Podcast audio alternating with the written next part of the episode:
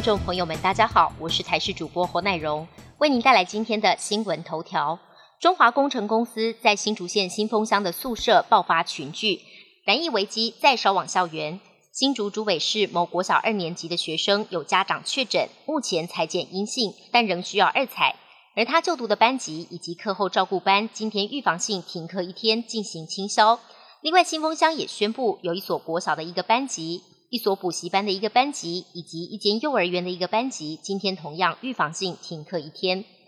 在指挥中心正准备逐步放松戴口罩、返国检疫天数之际，昨天国内本土病例突然激增到八十三例，凸显政府对于近期国内疫情的掌控度不足。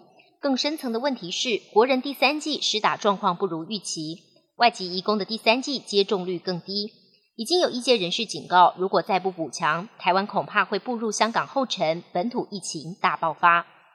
劳动部三十一号将召开今年第一季基本工资工作小组，面对来势汹汹的通膨，外界大多认为今年基本工资一定会调涨，而且依照目前经济指标，再参考过去劳动部在基本工资审议会所提出的公式，明年基本工资涨幅预估从百分之五起跳。也就是基本工资月薪将超过两万六，时薪也有机会突破一百七十五元。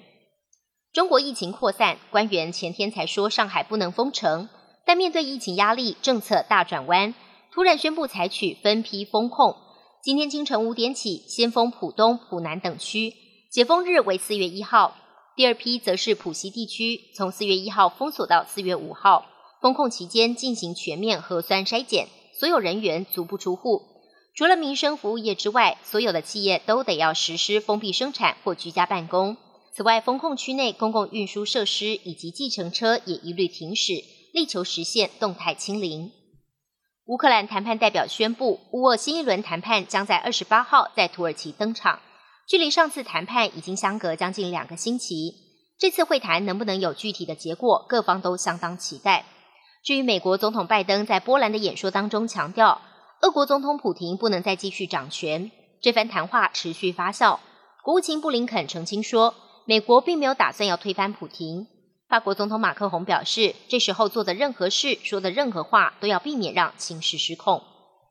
第九十四届奥斯卡颁奖典礼星光大道在今天台湾时间上午六点半登场。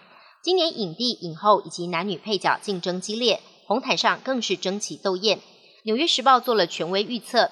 认为电影《跃动新旋律》有机会成为最大赢家，拿下最佳影片及最佳男配角等三项大奖。《犬山记》导演甄康平则有望成为奥斯卡史上第三位女性获得最佳导演奖。影帝影后的大热门分别是《王者理查》的威尔史密斯跟神圣电视台的杰西卡却斯坦。本节新闻由台视新闻制作，感谢您的收听。更多内容请锁定台视各节新闻与台视新闻 YouTube 频道。